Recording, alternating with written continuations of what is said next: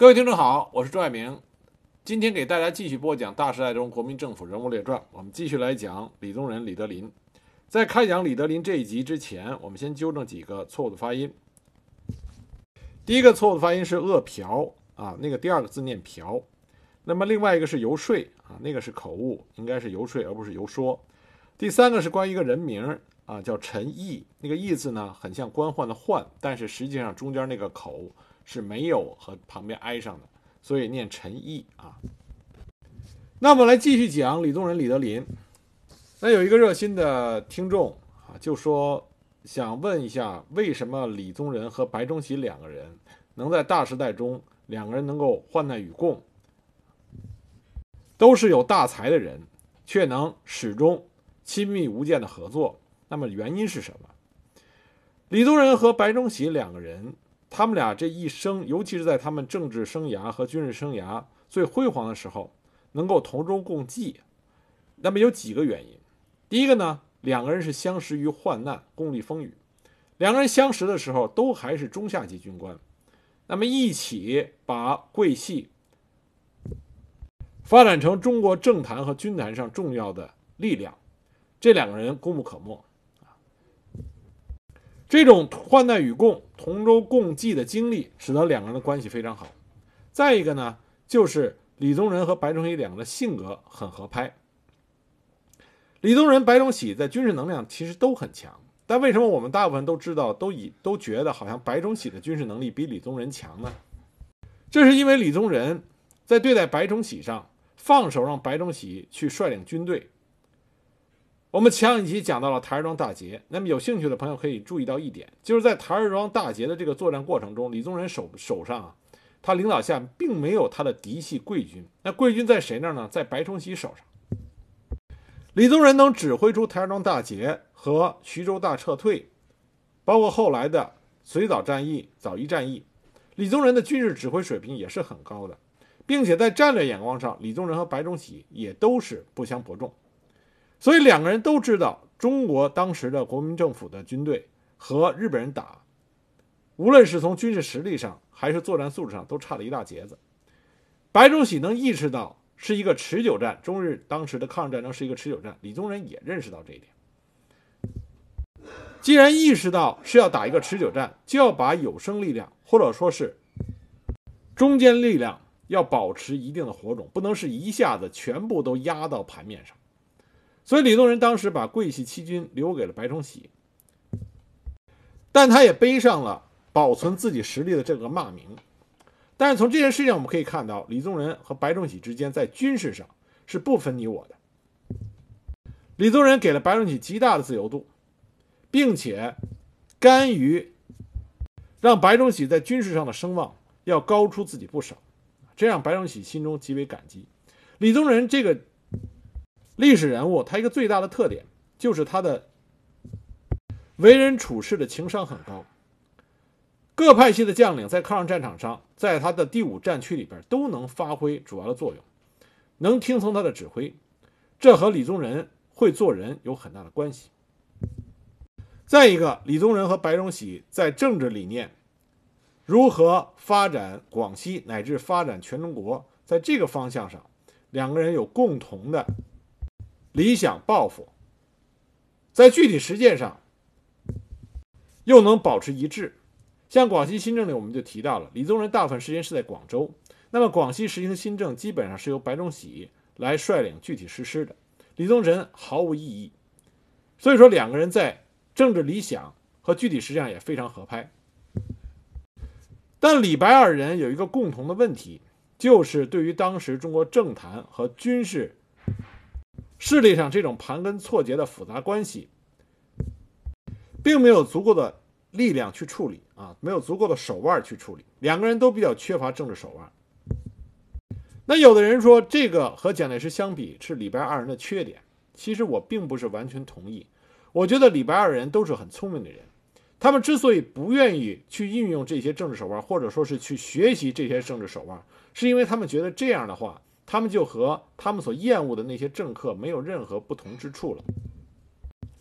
他们并不是没有成功过。广西新政，广西从上到下都清除掉了那种贪污腐败的习气，所以给了李宗仁和白崇禧极大的信心。他们认为，如果他们执掌全中国的话，他们也可以做到这一点。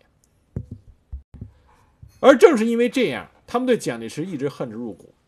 李宗仁、白崇禧对蒋介石的这种反感，并不是说私人感情上的，不是因为蒋介石屡次三番的发动蒋桂战争，帮他们俩驱逐出广西，不是因为这个。李宗仁、白崇禧之所以一直坚持反蒋，他们的重要理念是认为蒋介石已经不再是在广州的时候他们认识的那个英气勃发、率领北伐军出征的蒋介石了。他们认为蒋介石已经被权力所腐化，已经和那些他们所反对的旧势力、守旧的势力勾结在一起，已经忘记了孙中山先生的啊三民主义了。这才是李宗仁和白崇禧对蒋介石一直反对、愤愤不平的原因。当然，在国民党失去了大陆的江山，最后尾声的时候。这个时候再让李宗仁和白崇禧执掌国民政府，已经是为时晚矣。而且这个时候的李宗仁也发生了很多变化，这是为什么新中国建立以后，李宗仁不去台湾，而白崇禧去了台湾的重要原因。那个时候两个人产生了他们一生中之前并没有发生的分歧啊，所以两个人一个人去了美国，一个人去了台湾。那么这些呢，是我对李白的关系的一些看法，不一定全对。只是给大家抛砖引玉，提供一个啊初始的看法。大家可以通过研究李白二人的史料，来进一步去了解到底这两个人是一个什么样的关系。那我们接着上集说，上集讲到了台儿庄大捷。为什么我要讲李宗仁的台儿庄大捷和徐州大撤退呢？因为台儿庄大捷和徐州大撤退在整个抗日战争中都具有非常重要的地位，对于日本。侵略中国也起到了极大的阻滞作用，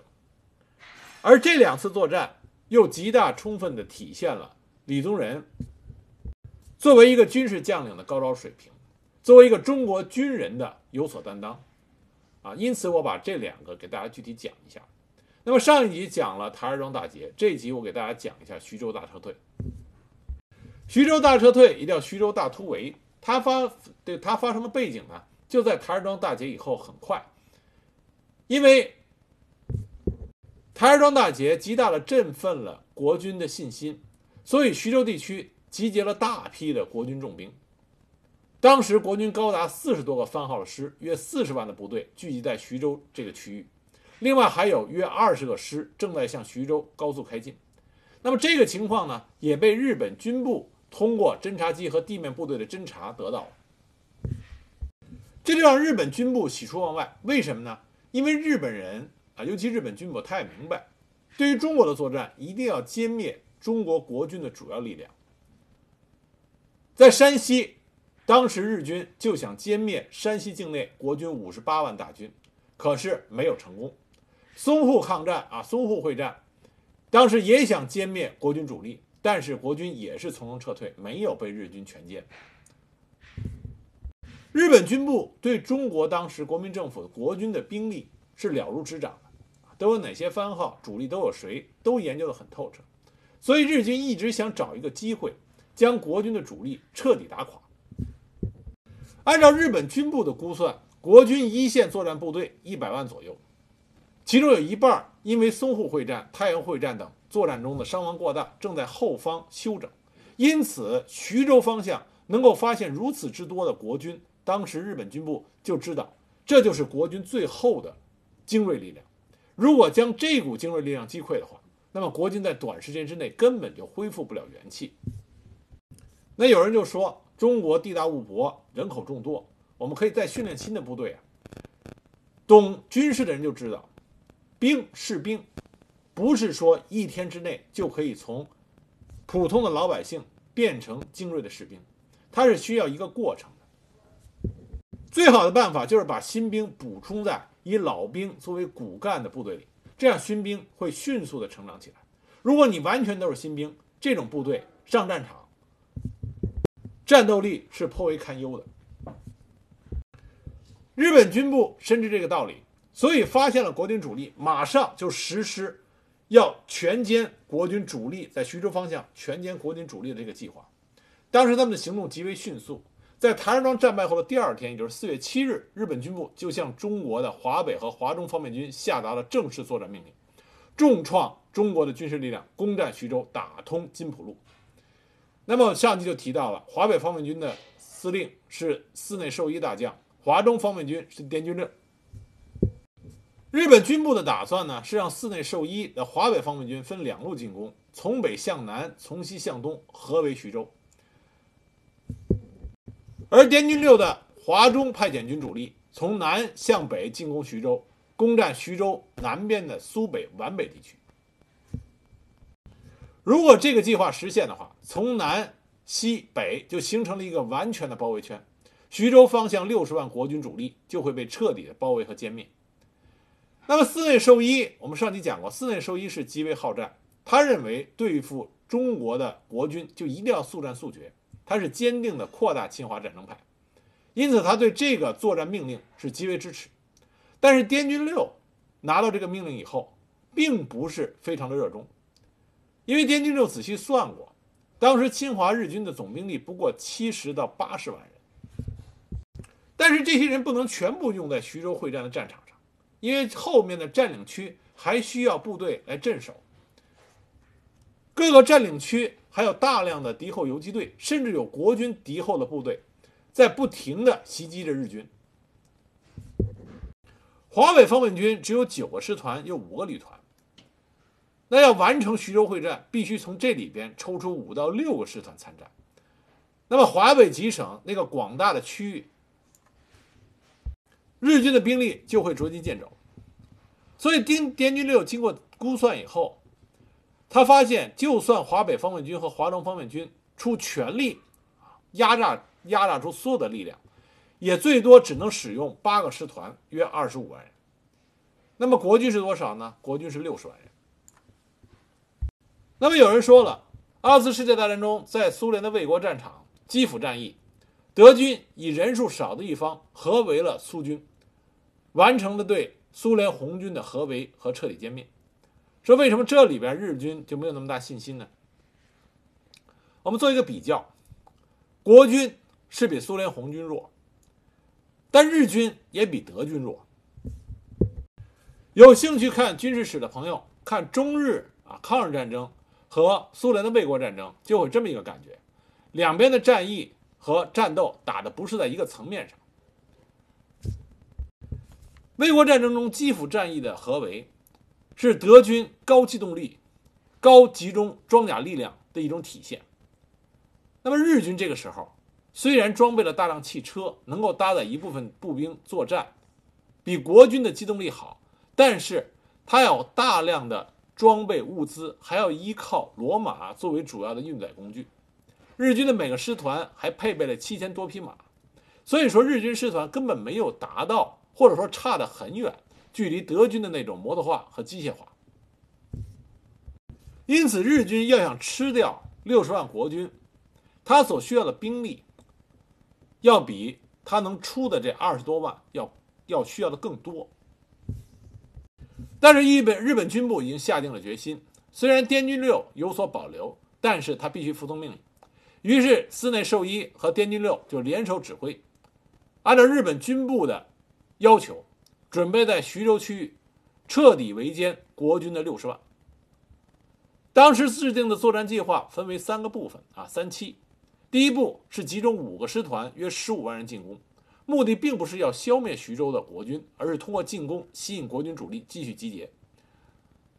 这个阶段，日军军部的要求是要遮掩他们的战略意图，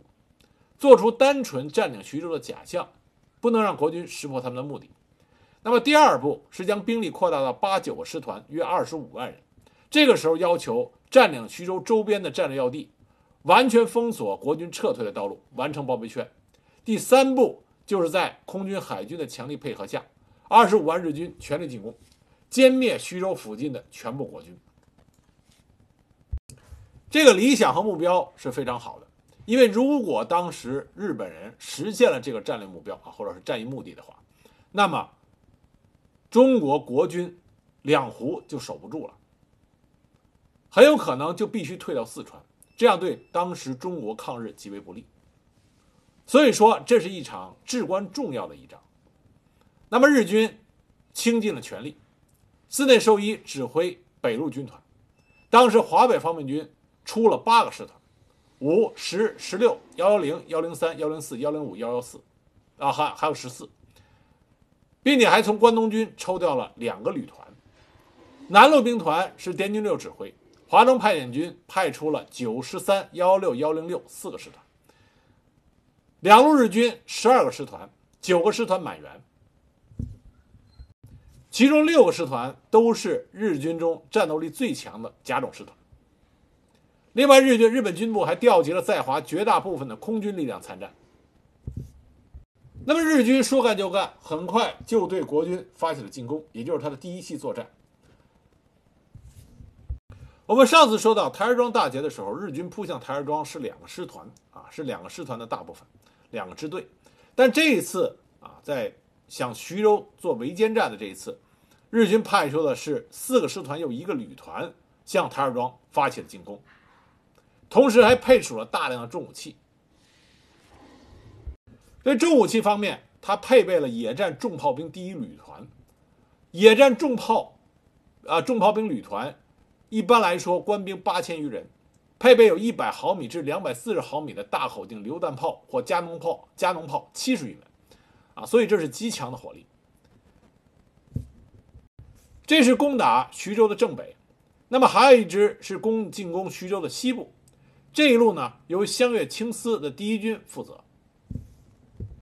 湘粤清司也是侵华战争中日军的高层将领之一啊，也比较有名。但是湘粤清司对这次作战他并不支持。其实，在抗日战争初期，挺有一个有一个很有意思的现象。就是一批像湘粤清司这样曾经参与过中国历次日本参与的这些军事行动，包括济南事变、九一八事变、七七卢桥事呃卢卢沟桥事变，湘粤清司参加的越多，他对中国的情况越了解，他就和日本军部和一些非常坚定的想速战速决解决中国的这些日军将领，包括像寺内寿一，就有比较大的矛盾。小野清司现这个时候，他手中的第一军大部分的兵力都要用于去帮助河北省、山西省、察哈尔省来巩固日本的占领，所以他比较对徐州会战比较抵触，因此他只派出了他手下的第十四师团，就是土肥原贤二率领的那个师团，配备了重武器，赶赴徐州战场。另外一支部队是十六师团，但十六师团被司内寿一命令归顺于第二军指挥。所以在湘粤清司麾下，他指挥的只有十四师团去河南作战。但是第十四师团所配备的重武器也是很多，火炮多达数百门，也配备了野战重炮兵第二旅团。他所拥有的重武器啊，就配备的重武器比国军当时一个战区还要多很多。所以后来在兰丰战役，十四师团薛岳费了大力气也没有把它吃下来。那么滇军六这边由南向北攻，也是配备了九、十三、六、幺零幺四个师团，啊，四个主力师团，全力进攻淮河方向。那么在日本人展开一期作战的时候，李宗仁他并没有意识到日军的主要战役目的是要全歼徐州的六十万大军，但是蒋介石跟李宗仁都对日本人是极其小心的，所以蒋介石当时给他的命令是寻机。歼灭日军一部，尽量争取时间为武汉会战做准备。但如果形势不利，李宗仁务必要率领主力撤退，离开徐州地区。而李宗仁在这件事上和蒋介石的看法是完全一致的。李宗仁并没有想到日军会全部啊，会有可能抽调他华北和华中两个方面军的所有机动兵力来徐州会战。因为从军事上来讲，日本如果这么做，就是完全是孤注一掷。李宗仁在刚开始，他只看到了日军有可能会全力反攻徐州，认为日军是为了要挽回台儿庄惨败的这个颜面，尽快占领徐州而已。同时，在跟日本人开打的时候，他发现前面的番号不过是四个师团各一部，而且日军进攻的进展也不是很大。在这种情况下，徐州战局没有出现明显的恶化，并且在各个方向上都阻挡住了日军的进攻。李宗仁认为他还算可以控得住啊，控制得住局面，因此他还想捕捉战机，想找到机会再歼灭日军的一部。而蒋介石呢，也基本上同意李宗仁的判断，所以又给李宗仁派来了新的国军精锐部队，包括中央军精锐的范从普军，还有滇军精锐卢汉的六十军。但是很快，李宗仁就觉得有点不对劲。因为日军并没有像传统的那样进攻势头很猛。我们说过，日军在进攻的时候，一旦他想拿到哪个地方，就对那个地方猛攻。台儿庄大战就如此，一口气就想吃掉台儿庄，再接着顺便在行进中吃掉徐州。但是这次的进攻虽然进攻势头猛烈，但是并没有像以往日军进攻的特点，反而去进攻一些相对次要的据点，借着进攻再逐步的把把兵力慢慢的展开。这样，李宗仁作为一个杰出的军事将领，他就感觉到日军有合围国军的意图，尤其是在鲁西的作战，日军为了占领鲁西，居然用了十四、十六、十三三个师团配合作战。日军三个师团配合作战，可是进展却好像很缓慢，好像被牵制住的样子，逐渐将三个师团展开，这就让人觉得有点可疑了。那么，国军后方也出了一个非常杰出的人物，他意识到危险的靠近。这个人是谁呢？就是很多人有兴趣的，一说起他的名字，都对解放战争中他的表现，很多人有兴趣知道。这个人就是时任军令部第一厅主管作战厅的厅长刘斐。很多人对这个人的了解，都是基于解放战争中说刘斐作为国防部二厅厅长，实际上是中共间谍。这个以后我会跟大家讲这个人的具体事情。但这里边，我们在抗日战争中的时候讲到刘斐，他的的确确是一个非常优秀的人才，头脑极其冷冷静，并且具有军事才华。为什么刘斐能够后来做到国防部二厅厅长这个位置？是因为他有真材实料，而且他是桂系军人的出身，他毕业于日本陆军大学，是高材生，很受白崇禧和李宗仁的器重。刘斐赢得李白的信任，是在来自于。红军长征之中，突破湘江的那次血战，因为当时红军长征要过湘江，那么李白二人对于如何对待红军一直是犹豫不决，因为不打吧，舆论上会被攻击，站不住脚；如果跟红军硬拼，自己就算不被红军打垮，也有可能被中央军趁虚而入。那么刘斐这个时候出现了。他给李白出了一个计策，就是让开正面防线，让红军通过，然后再和湘军配合，趁着红军渡河一半的时候对其猛烈攻击。结果桂军当时损失的很小，但是红军却遭受了重创。这样桂军就保存了实力，还歼灭了大量红军，面子和里子都保住了。中央军也没能够进入到广西，因为刘斐出的这个计策，白崇禧和李宗仁对他都极为欣赏。后来在两广事变中，广东陈济棠的粤军在蒋介石的强力压迫下，十多万人就垮台了。紧接着，蒋介石的中央军四十万威逼广西，广西当时只有三万多人的正规军，包括临时组建的新军也仅仅是七万人，总兵力不过是十万人。当时广西桂系的很多文人政客都希望广西像广东一样向国民政府投降，但刘斐强力制止，他认为蒋介石就是虚张声势。北边的红军还有张学良、杨虎城是很大的威胁，只要桂军摆出一个拼死决战的态势来，蒋介石肯定会让步。最后的情况果然是没有出乎刘斐的预料，李白二人赞同了刘斐的意见，顶住了压力，结果最终中央军没有和桂军决战，广西就凭着三万多正规军保住了全省。经过这两个事件，李宗仁和白崇禧对刘斐。极为的器重。那么进入到抗日战争以后，因为李白二人都进入到国军高层，刘斐也被大家提拔，而且刘斐在淞沪会战和南京保卫战中做出的判断，被当时的战场情况证明都是正确的。蒋介石本人也对他非常的喜爱和信任，这是刘斐为什么被一再的提拔，升迁速度如如此之快。在南京保卫战之后，刘斐被提拔为第一厅厅长，制定抗战具体的作战计划。刘斐是在日本学的军事，所以对日军非常了解。因此，刘斐当时就很早就跟李宗仁说，让他注意日军动向，防止被日军合围。但先开始，李宗仁认为，从战场收集的情报来看，看不出日军有合围徐州的意图。但是，他也把刘斐的意见放在了心上。到了临沂失守以后，刘斐就感觉到情况不妙了。因为日军在大花了很大的代价占领临沂以后，并没有立即猛烈进攻台儿庄，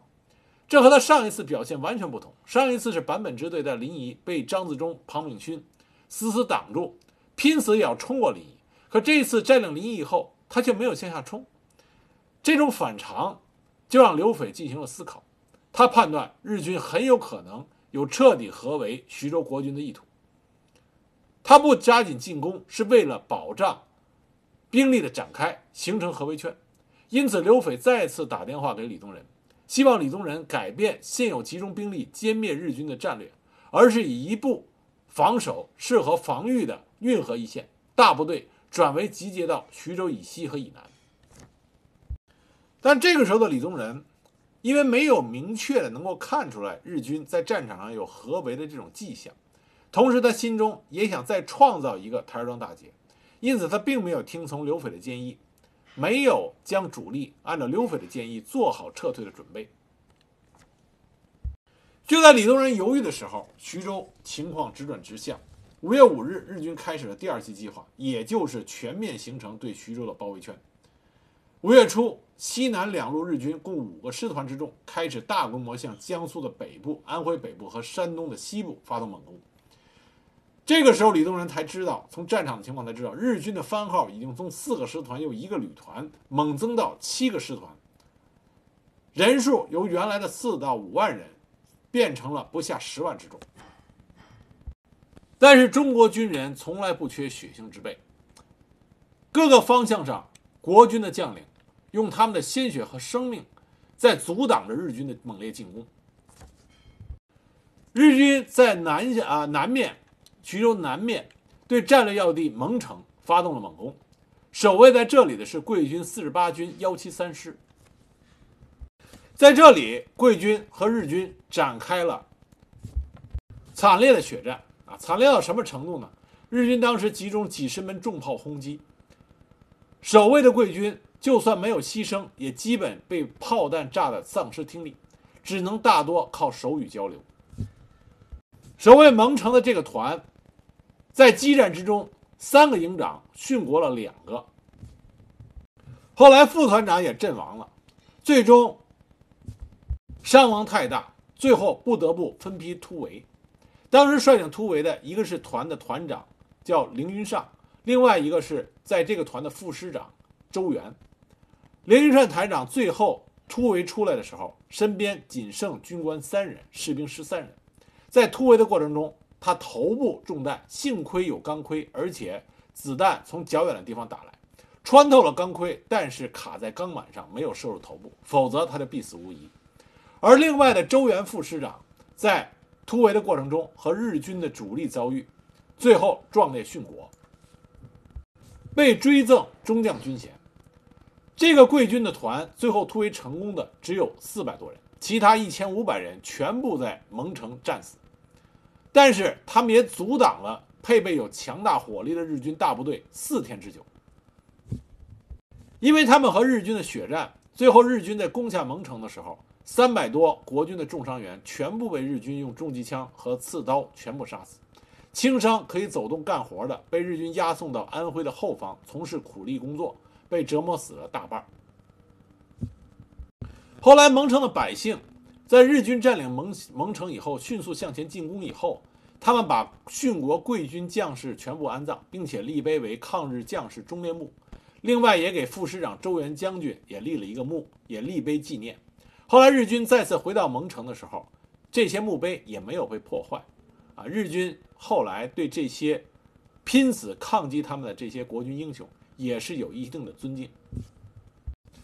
那么，在徐州西面。五月十一到十五日，日军猛攻山东的西部，在这里守备的是孙中轩集团军和商震集团军的一部。这些国军部队同样也是和日军进行了拼死的厮杀。在运城，商震原来进军二十三师第三六十八旅的刘冠雄团，拼死坚持了三天三夜，最后力不可支，运城才被日军占领。日军随即转而进攻菏泽，守菏泽的是二十三师李必凡的一个旅。那么，二十三师师长李必凡亲自率兵抵抗日军的进攻。到十四日中午时分，李必凡所率的二十三师一个旅已经伤亡近半。到了下午五时许，护城堤的阵地被日军突破，李必凡和数百名官兵陷入到日军的包围。当时，李必凡师长抱着必死的信心，率领手下的这些英勇的将士与日军展开了巷战。到最后，二三师仅剩几百人。林作珍旅长腰部中弹受重伤，李必凡师长在巷战中被腹部啊被子弹击中，也受了重伤。这个时候已经没有办法再和日军抗争，于是李必凡本着对自己手下这些幸存的官兵负责的态度，率领了这些残余官兵突围，突围出了几百人，在暂时摆脱了日军追击以后。李必凡师长，在他自己随身携带的地图空白处写下了“误国之罪，一死犹轻，愿我同胞努力杀敌”的遗言，然后自杀殉国，时年四十七岁。他后来被国民政府追赠陆军中将军衔，至此鲁西大部分被沦陷。正是因为周元副师长还有李必凡师长他们的拼死血战。使得日军不能迅速的形成合围圈，这就开始暴露了日军想要合围国军的意图，为国军能够判断出战场局势，为后来的大撤退提供了有利的条件。那么，在阻止日军合围这件事情上，另外一个发挥重要作用的，就是在台儿庄北部负责防守的滇军六十军。台儿庄北部是日军整个作战计划里边的主要攻击方向。如果这里迅速的丢掉的话，国军整个的形势将危在旦夕。那么守在台儿庄这里的是滇军卢汉的第六十军。我们老说抗日战争最令人肃然起敬的一件事情，就是无论在抗日战争爆发之前。各系军阀如何内斗，如何互相争斗，但是，当民族危亡的号角吹响的时候，所有的这些地方派系的军阀们，都把自己地方的这个帽子摘掉，重新戴上了一顶帽子。这个帽子上写着四个字：“中国军人”。地不分南北，所有的中国军人，都团结在一起，去反抗。日本人的侵略，这是最令人肃然起敬的一件事情。滇军六十军也正是在徐州大突围的这场作战中，第一次在中国的军事舞台上展现了他的实力。那六十军从他登上了军事舞台以后，一直在中国的军事史上有着辉煌的一笔。我们后边会专门讲滇军的将领，那这里呢初步的提一下，实际上滇军的原来的军队素质很不错，尤其是将领素质很好。毕竟云南讲武堂在中国的军事院校里边，除了保定军校和黄埔军校以外，第三名应该就是云南讲武堂。他培养出来了不少优秀的军官，像我们所知道的朱德总司令，还有叶剑英，这都是云南讲武堂出身。滇军在蔡锷那个时候也是全国啊举国有着非常高的声望，但后来有一段时间，滇军的名声慢慢的就不行了。其中有一个重要的原因是当时滇军有人抽大烟，而且抽大烟的人很多，因为很多人熟悉那个大时代的人都知道，中国当时生产鸦片，很多地方都造鸦片，鸦片里边质量最好的叫云土。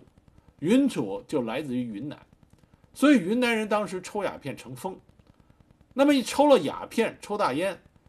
你士兵的战斗力就没有那么强。但是走上抗日战场的滇军六十军不一样，滇军六十军是滇军中的精锐，本来就有着丰富的实战经验，而连以上的军官都出自于云南陆军讲武堂，有着比较强的作战指挥能力，而走上抗日战场。将他们最所缺的战斗意志给补齐了，为国家而战，为民族而战。当时六十军下属奥恩普一百啊一幺八二师，高云怀幺八三师，张冲幺八四师三个师，一共是十二个步兵团，而且配备了滇军最好的装备。六十军当时他的轻武器装备，连中央军都比不上。因为他们装备了法国哈希克斯气冷式高射机枪，这种机枪有时候可以用来打装甲车，是中国战场上最好的轻武器。另外，滇军中大量的装备了捷克式轻机枪，还有一大批性能很优秀的迫击炮。缺点呢是六十军全军仅有几门克虏伯生产的山炮，所以在重火力方面，六十军。跟日军相比，就是一个穷光蛋。那六十军当时指挥的人是卢汉，卢汉是滇军著名的将领，也是滇军中仅次于龙云的二号人物。那么六十军来到徐州正呃徐州会战的战场，一到这儿就和日军展开了血战，因为这个时候台儿庄北面的阵地被日军撕开了一个口子，日军当时要长驱直入。所以六十军还没来得及进入阵地，日军就已经杀了过来，双方面马上就狭路相逢了。当时六十军是幺八三师，幺八三师的各部几乎同时与日军的主力发生了遭遇，而滇军从来没有碰到过像日军这样装备了超强重火力的部队，所以刚上来一度被打懵了。有一个事情，就是当时卢汉卢汉给安恩啊安抚安普打电话询问具体战况，结果电话里听到一连串巨大的爆炸声。当时卢汉就非常吃惊地问：“说你们阵地上好像地震打雷一样，这是什么声音？”安普说：“这是日军的炮击和炸弹的爆炸声。”卢汉这才大吃一惊，说：“日军的炮火真有这么厉害？你们一定要小心。”所以在刚开始接战的时候，一天一夜。滇军幺八三师的伤亡就相当的可观，但是滇军将士依然发挥了、发扬了中国军人英勇抗击、死战不退的精神。当时幺八三师潘硕端他的那个团有一个营，在陈瓦房死守，被日军一个大队一千多人夹击，死战不退，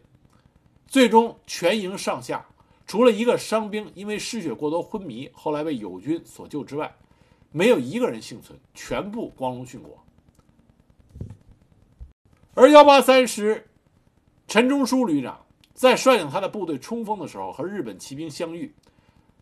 结果在战斗之中重伤殉国，是滇军在抗战中殉国的第一个旅长。我们要知道，滇军中整个滇军也不超过十个旅长。而如此高军衔的军官，在第一天作战中就殉国，可见当时战斗的激烈。因为幺八三师伤亡很大，卢汉命令幺八二师增援幺八三师。尽管在日军强大的炮火打击下，滇军全线伤亡惨重，但没有一个团擅自撤退。这个一个是滇军将士有着英勇杀敌的觉悟。那么另外一个呢，是滇军军纪相当严格，龙云对部下要求非常严格，敢于冲锋的死战者一律重赏，临阵脱逃者一律杀死。据说龙云有个规定，对于战死者一律要解开衣服查看伤口，如果伤口在胸前，重赏其家属；如果伤口在背后，一文不给。正是因为龙云的这种严格军纪，所以滇军养成了死战不退的这种作战习惯。但是滇军缺乏重武器，这也是一个硬伤。所以卢汉向李宗仁汇报说，滇军的火炮、重炮太少，所以一定要需要这个重火力支援。当时李宗仁就没办法，因为李宗仁手上也没有太多的重武器，但在最后东找西找，还是将中央炮兵十六团的一个营给送去了滇军，弥补了滇军重武器的劣势。从五月二十八日开始，滇军放弃外围其他阵地，主要防御台儿庄北部的禹王山。李宗仁当时告诉罗汉，禹王山守住了，台儿庄安全了，台儿庄安全，徐州就保住了。所以滇军必须要守住禹王山。禹王山，结果滇军一到禹王山一看，禹王山根本不是山，就是个小土坡。但它虽然小，但也是鲁南平原上比较少数的制高点，战略位置很重要，所以滇军只能在这里死守。当时禹王山有一部分已经被日寇占领，所以滇军将士对日军占领的阵地发起了强攻。很多中级指挥员啊，中级军官不怕牺牲，率领着部队向前猛冲。其中，像董文英团长率领部队向敌人发起了攻击，身中数弹，力战殉国。第五四四旅旅长王炳章率领部队冲锋。不幸胸部中弹受重伤，后来幸亏受到了及时的医治，否则也会壮烈殉国。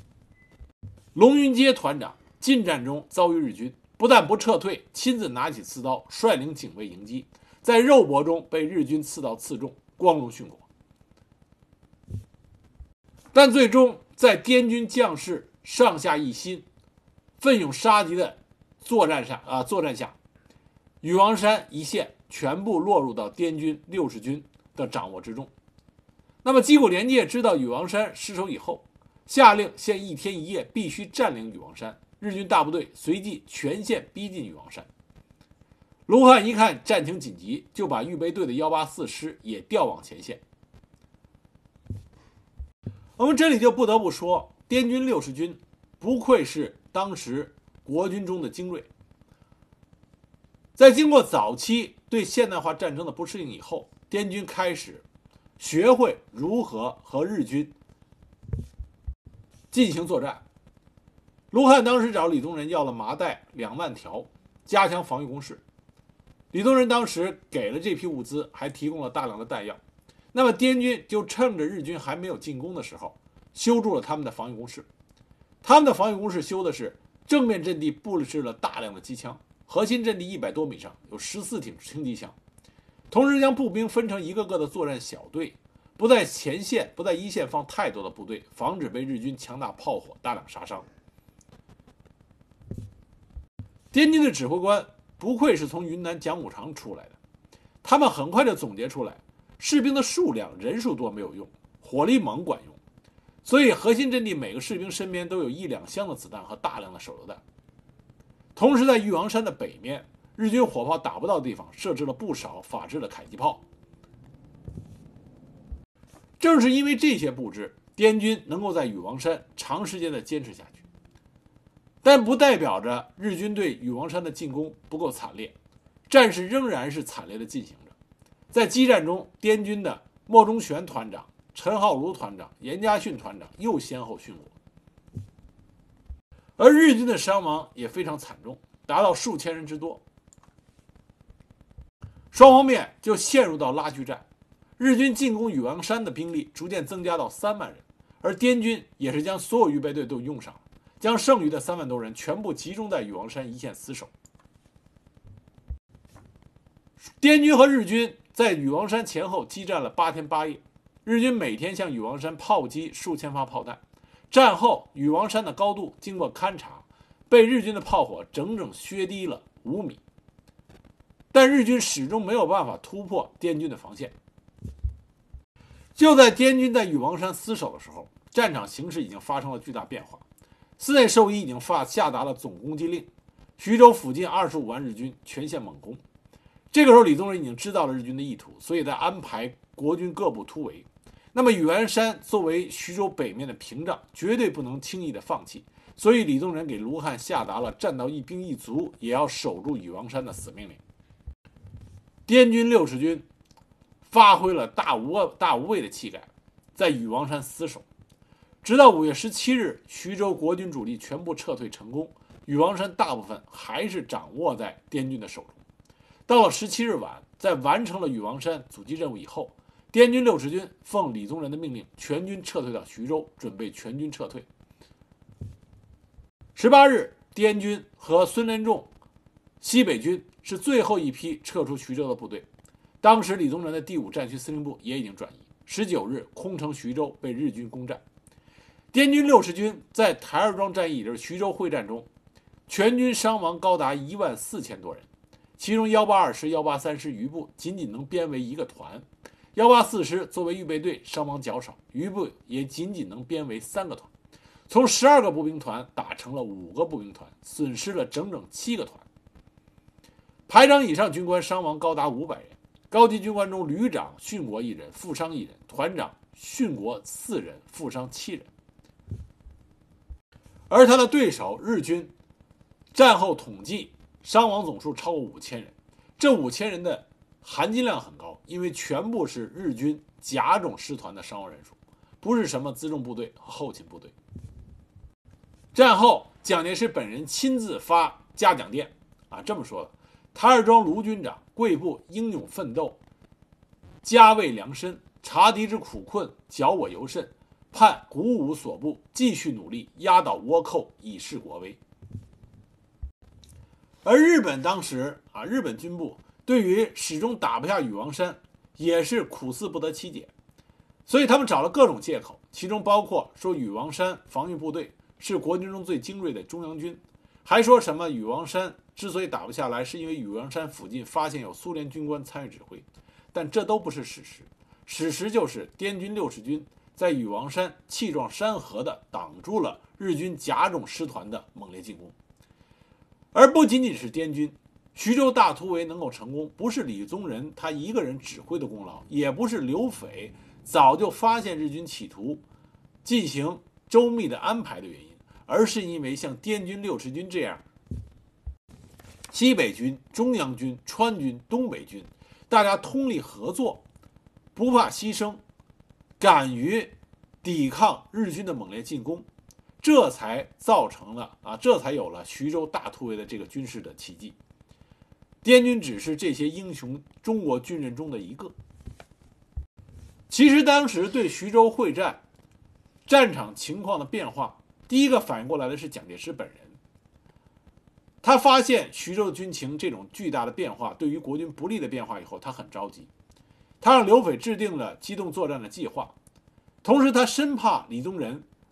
过分的执着，没能察觉战场变化，所以他特意派了刘斐去说服李宗仁，率领国军撤退。在刘斐临去之前，蒋介石还亲自跟刘斐说：“说你之前的看法是很正确的，目前徐州的六十万国军很大的风险，务必撤退。”但同时，他还派了军令部次长林蔚一同前往。林蔚是蒋介石的心腹。也就是说，蒋介石为了让李宗仁下令撤退，颇费心机，既派了李宗仁的心腹刘斐去，同时又派了自己的心腹去监督这件事情的执行。刘斐和林蔚见到李宗仁以后，刘斐直接就开门见山，跟李啊李宗仁说：“现在必须要撤退，再不撤退，就有全军被日本啊被日本人彻底包围、全歼的这种可能性。”当时李宗仁还有稍微的犹豫，因为前线的在一线呀，还有几十万部队正在和日军焦灼在一起。这种情况下想撤退，也要经过仔细的思量，否则如果形成溃败，就该出大问题了但是李宗仁也很快从自己以往还迷恋着要歼灭日军，啊，对日军造成一定的歼灭。这个错误的想法中，很快的清醒过来。他知道时不可待，他当机立断的就命令了第五战区参谋部制定具体的撤退计划，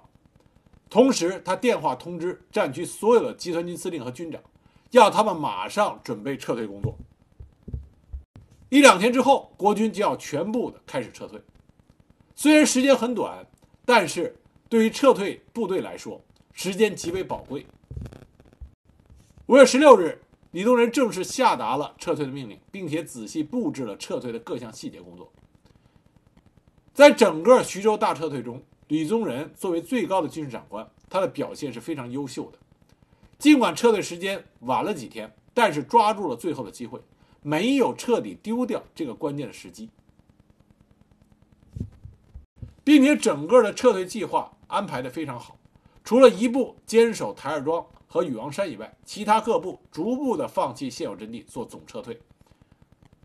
同时，他一再的强调，不要一口气的撤走，而是各部交替掩护撤退，一步掩护一步，以防止出现大规模溃败的情况。而且，具体到每一支部队从哪里撤退，李宗仁都有详细的安排。他选择了五个主要的撤退方向，而这个五个方向都是日军包围圈的薄弱环节。整个的撤退计划设计的相当高明。而且他的计划也考虑到，为了掩护大部队撤退，最后留最后突围的那那几支部队，他下令从徐州突围的最后几批部队，因为日军的包围圈大体形成，所以大部队不容易脱身，务必打散到团营这个规模，以小股部队形式行动，这样不容易被日军发现。十三日，日军开始了完成包围圈最后阶段的猛烈进攻。从十四日到十八日，除了滇军在禹王山一线继续激战以外，西北军的孙连仲、桂军的廖磊在徐州的南线也坚决防守，拼死掩护大部队的撤退。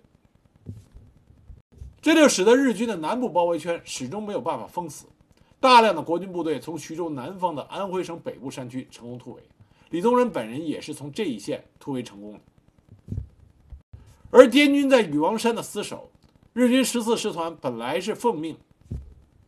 啊，不是十四师团，是日军北方啊下南下的十万大军，也没有办法有效南下，被国军死死的顶住。日军南北大呃大会师的这个目的没有实现，而日军十四师团本来是奉命占领河南东部的重镇商丘，彻底切断国军沿着陇海铁路向西的主要突围路线，但是在兰丰一线被国军十万大军团团围住。这就是兰丰战役。兰丰战役，土肥原贤二的十四师团啊死里逃生。但兰丰战役虽然没有全歼十四师团，但是却保证了徐州国军的撤退路线。同时，李宗仁为了避免在徐州发生类似于南京大屠杀这样的悲惨事件，也有计划的疏散了老百姓。所以说，李宗仁在整个撤退计划的制定和实施都做得非常优秀，而且。他是在十八日晚上，绝大部分部队都已经开始撤退以后，这才率领了第五战区指挥部的七百人，在一个师两千人的保护下撤退出的徐州。最后一支从徐州包围圈里边撤出去的部队是徐刘汝明的六十八军三万多人，他们最终是分散成若干个团突围，在山东支持抗日的老百姓的带领下，从日军的包围圈的空隙中钻了出去，伤亡很小。二十五日前后，徐州的六十万国军经过急行军，基本安全撤退到了安徽、河南、湖北的安全地区，只损失了一部分的装备。我们都知道，成功的大撤退往往带来的付出的代价是大量的物资会留下来。李宗仁在撤退的时候，把这个物资也做了妥善的安排，大量的物资都留给了敌后作战的国军部队和大量的抗日民军，其中就包括于学忠的部队。沈鸿烈的部队，还有韩德勤的部队，这为这些部队能够坚持在敌后，对日军形成打击，奠定了很好的基础和准备。徐州大撤退是一次非常成功的撤退战例，国军六十个师没有一个被日军歼灭，高级军官没有一个战死或者被俘，连校级军官都没有被日军俘获一个。当然，这次撤退中也有很惨烈的一幕，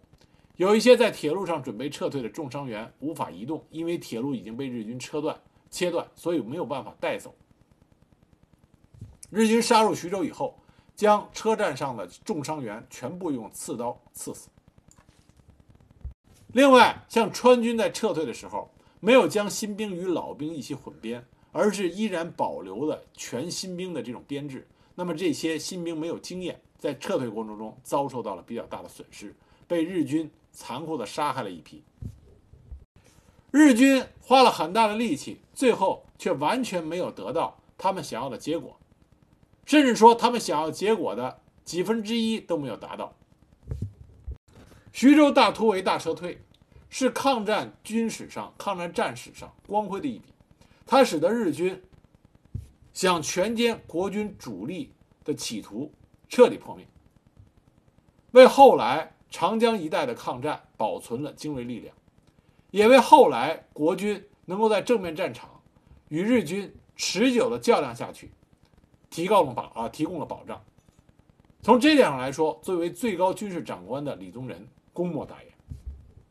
那么这一集和上一集讲了李宗仁在抗日战争中，我认为表现最好的两次，一次台儿庄大捷，一次是徐州大撤退。